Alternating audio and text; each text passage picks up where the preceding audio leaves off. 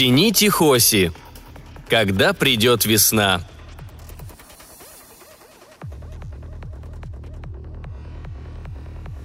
Словно игла, ракета пронзает черную ледяную космическую ночь.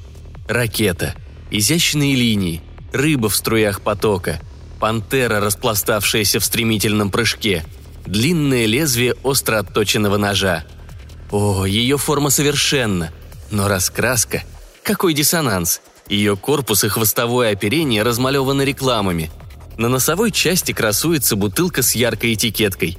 Пейте прохладительные напитки. По соседству улыбающаяся красотка с алыми губами и подведенными глазами. Да здравствует косметика! Хвост гордо несет похожую на герб торговую марку электрокомпании. И рядом другие рекламы – оптических приборов, готового платья, продуктов питания. Нет, реклама исполнена неплохо. Совсем неплохо, если взять каждую в отдельности, а вот все вместе. Не поймешь, что это – космическая ракета или рекламная колонна в увеселительном парке – Светящиеся краски, разгоняющие мрак, мигающие мерцающие буквы. Как работают осветительные установки? Это спросил профессор Н, командир корабля. Ему ответил пилот, его ассистент. Отлично. Но, профессор, мне и не снилось, что нашу ракету так разукрасят. А что я мог поделать? Профессор Н громко усмехнулся. Он был основоположником оригинальной теории высоких скоростей – Применив ее на практике, он создал проект этой замечательной ракеты, но работа над проектом поглотила все его состояние. Денег на постройку не осталось. Нетрудно представить, какое разочарование он пережил. Конечно, можно было бы продать проект. Не только окупились бы все расходы, но и прибыль бы выразилась в кругленькой сумме. Но продай он проект, и конец всем мечтам. Ракету уже не используешь по собственному желанию. А он и думать об этом не мог – Отказаться от всего после стольких лет работы. В конце концов, ему в голову пришла хорошая идея. Профессор Н обошел многие фирмы и везде делал одно и то же заявление. «Не угодно ли ознакомиться с моим проектом? Я изобрел сверхскоростную ракету. Да-да, совершенно новый принцип. Что? Говорите, мы освоили уже достаточно много планет? Но это же детские игрушки. Моя ракета полетит гораздо дальше – я готов рекламировать и продавать продукцию вашей фирмы. Только не думайте, что я заинтересован именно в вашей фирме. Многие торговые компании просто ухватились за мое предложение. А еще бы, такие возможности. Успех был необычайный. Профессор сам не ожидал такого. Деньги потекли к нему рекой. Ракета стала реальностью. И теперь она поднялась в космос. Зато пришлось расписать ее корпус рекламами. Все отсеки завалить товарами – Профессор смог взять с собой только своего ассистента, для других не хватило места. «Вижу планету! Вижу планету! Недалеко от Красного Солнца!» Прерывающимся от волнения голосом доложил ассистент. Профессор попросил. «Дайте характеристику планеты». Включая видеоскоп, атмосфера похожа на земную. Пейзаж тоже. И люди. Определите уровень цивилизации населения. Сейчас. Уровень цивилизации несколько ниже, чем у нас – ну, слава богу. Хороши бы мы были, если бы попали на планету с высокой цивилизацией. С нашими-то товарами. Местные жители померли бы со смеху. А мы бы зря протащились в такую даль. Возьмите курс на планету». Отдав приказание, профессор нажал кнопку на специальном щите. Все рекламы вспыхнули еще ярче. О, профессор был честным человеком. Он дал слово фирмам и собирался добросовестно его выполнить. Ракета пошла на сближение с планетой и, постепенно сбавляя скорость, совершила посадку на широком лугу, недалеко от маленького городка.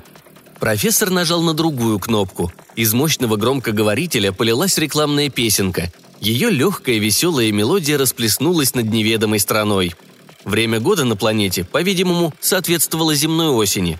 Желтые листья тихо падали с деревьев. Глядя на этот чужой, но такой знакомый пейзаж, профессор пробормотал – как бы собрать население? Да вы не беспокойтесь, профессор. Вон, сами уже бегут к нам. Смотрите, смотрите. Ассистент указал рукой. Какие добродушные. Действительно, население выглядело мирным. Все были безоружны и отнюдь не походили на дикарей. Они приветливо улыбались. Профессор понаблюдал еще некоторое время, убедился, что им не грозит никакая опасность и вышел из ракеты. Ассистент и профессор завели разговор. Вернее, это был не разговор, а своеобразная пантомима, где два человека жестами, мимикой и замысловатыми телодвижениями старались объяснить аборигенам, что они прибыли с планеты другой Солнечной системы, с планеты, называемой Земля. «Вот так-то», – заключил свое выступление профессор. «Мы хотим установить с вами дружбу на вечные времена. Понятно? Дружбу навсегда!» Аборигены одобрительно закивали и объяснили в свою очередь. «Мы очень рады. У нас только что кончился сбор урожая. Надо это дело хорошенько отпраздновать. Мы вас приглашаем». Профессор и ассистент, радостно улыбаясь, переглянулись. Они поняли, почему так веселятся аборигены. Закончен сбор урожая. Как раз то, что надо для торговли. Им неслыханно повезло. Прилети они на полмесяца раньше, все было бы зря. Кто станет заниматься с гостями в страдную пору? «Великолепно, великолепно!» – возбужденно сказал профессор и тут же заговорил о торговле. «Господа, не думайте, что мы приехали с пустыми руками. У нас на борту много отличных первоклассных товаров. Мы заранее предвидели, что встретим здесь друзей, а быть полезными для друзей – таков закон нашей Земли. Надеюсь, наши товары вам понравятся, и мы установим торговые отношения. Понимаете? Торговые отношения на многие годы. Это я беру на себя. Не беспокойтесь, гарантия полная». Профессор приказал ассистенту пошире открыть люк ракеты и пригласить всех внутрь на своеобразную выставку. Какое великолепие! Готовое платье, добротное, красивое, предметы домашнего обихода, незаменимые в быту, пищевые продукты высокой питательности и отличных вкусовых качеств – Конечно, здесь было много вещей, давно вышедших на Земле из моды, и товаров, не имевших сбыта из-за перепроизводства, но жителям планеты они казались сказочными драгоценностями. Они смотрели, не скрывая восхищения, широко открыв глаза, и время от времени осторожно трогали эти диковины и тихо переговаривались между собой. «Ну как? Нравится? Все самого лучшего качества!» Профессор важно прохаживался взад и вперед и без устали расхваливал товар – он уже не сомневался в успехе своего предприятия, но реакция аборигенов была совершенно неожиданной. Они, качая головами и размахивая руками, объяснили, что им ничего не нужно. Профессор и ассистент пришли в полное замешательство. Что происходит? Ведь видно, что жители планеты просто умирают от желания иметь эти вещи. Так почему же они ничего не покупают? Надо это выяснить. «Что вы медлите? «Да вы не сомневайтесь, за качество я ручаюсь головой». «Да, видите ли, нам очень хочется купить. Очень. Но сейчас мы не можем. Придется подождать до будущего года». Таков был их ответ. «До будущего года? Но, милые мои, какая вам разница, сейчас или через год? Зачем тянуть?» «На нашей планете скоро начнется зима, а зимой... Зимой нам все это ни к чему. Вот когда наступит весна, тогда другое дело». Но профессор был не такой дурак, чтобы подобные доводы сбили его с толку. Он начал горячо уговаривать. «Зима начинается. Ну и прекрасно. Тут как раз много зимних вещей. Вот, например, электроодеяло. В подкладке атомная батарейка. Работает безотказно. Всегда будете в тепле. А косметические средства? О, некоторые из них незаменимы при больших холодах. Взгляните. Я предложил бы вам но аборигены опять замахали руками и отрицательно затрясли головами.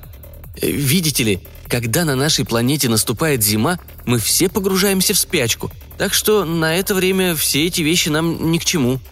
«Ах, вот в чем дело. Как странно. У нас на Земле нет такой привычки. Вы уж извините, я никак не мог подумать. Хотя, отчего бы вам не закупить все необходимое заранее, а? Ведь это будет просто великолепно. Проснетесь, и все под рукой. Ни о чем не надо заботиться». «Да мы бы с удовольствием. Еще бы, так удобно. Но, готовясь к зиме, мы уже убрали весь урожай на склады. А чтобы расплатиться с вами, пришлось бы все открывать и вытаскивать. А это нам не под силу. Уж очень это большой труд». Понимающий, кивнув, профессор посоветовался с ассистентом. «Ну, что же нам делать? Как быть? Мне кажется, народ здесь честный, добропорядочный. «Пожалуй, им можно довериться», — согласился ассистент. «Я тоже так думаю. Ведь планета, планета-то какая! С большим будущим. Второй такой не сыщешь. И потом, не вести же нам все обратно на Землю. Такая уйма товаров. Ладно, пусть расплатится весной. На самом деле, не убегут же они от нас вместе со своей планетой. Вы правы, профессор. Симпатичный народец. И совсем не воинственный. Да и цивилизация у них не на том уровне, чтобы они за такой короткий срок развязали войну и истребили друг друга. Профессор Н обратился к аборигенам со следующим предложением. «Господа, мы вам верим», – важно сказал он, упиваясь собственным великодушием. «Мы решили передать вам товары сейчас, а вы расплатитесь потом. Мы подождем.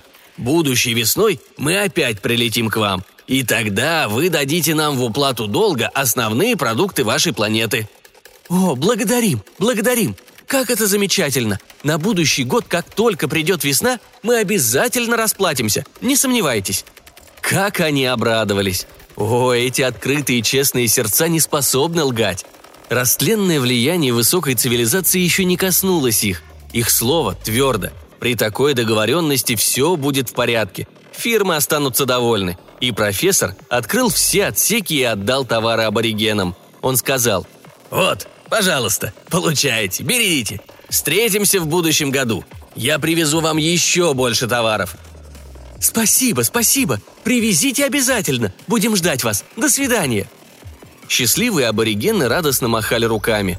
Прозвучали прощальные возгласы. Ассистент закрыл люк, нажал кнопку на пульте управления, и легкая опустевшая ракета взвелась в небо. Вот она уже снова несется в космическом пространстве. Профессор подошел к иллюминатору и бросил последний взгляд на гостеприимную планету. «Какой удивительный народ! Приятно будет встретиться весной. Э, да, кстати, рассчитайте-ка период обращения этой планеты, чтоб зря не ездить, а то еще попадешь не в сезон. Вдруг у них еще не кончится эта самая зимняя спячка. Это будет очень обидно». «Слушаюсь», — ответил ассистент и погрузился в вычисление. Он копался что-то уж очень долго. «В чем дело? Почему вы не докладываете? Или расчеты очень сложны?» «Да как вам сказать? Сложного-то ничего нет, но и приятного тоже. Пожалуй, следовало рассчитать период обращения планеты до посадки на нее». «Да в чем дело?» Видите ли, орбита этой планеты образует очень вытянутый эллипс. Как и планеты нашей галактики, она в настоящий момент удаляется от своего Солнца. И скоро окажется в космическом мраке и холоде. На ней все замерзнет. Конечно, без зимней спячки тут не выжить. То есть вы хотите сказать, что зима на ней длинная? Да, получается так. И сколько потребуется времени, чтобы планета приблизилась к Солнцу и на ней вновь наступила весна? Хм, в пересчете на наше земное время примерно пять тысяч лет –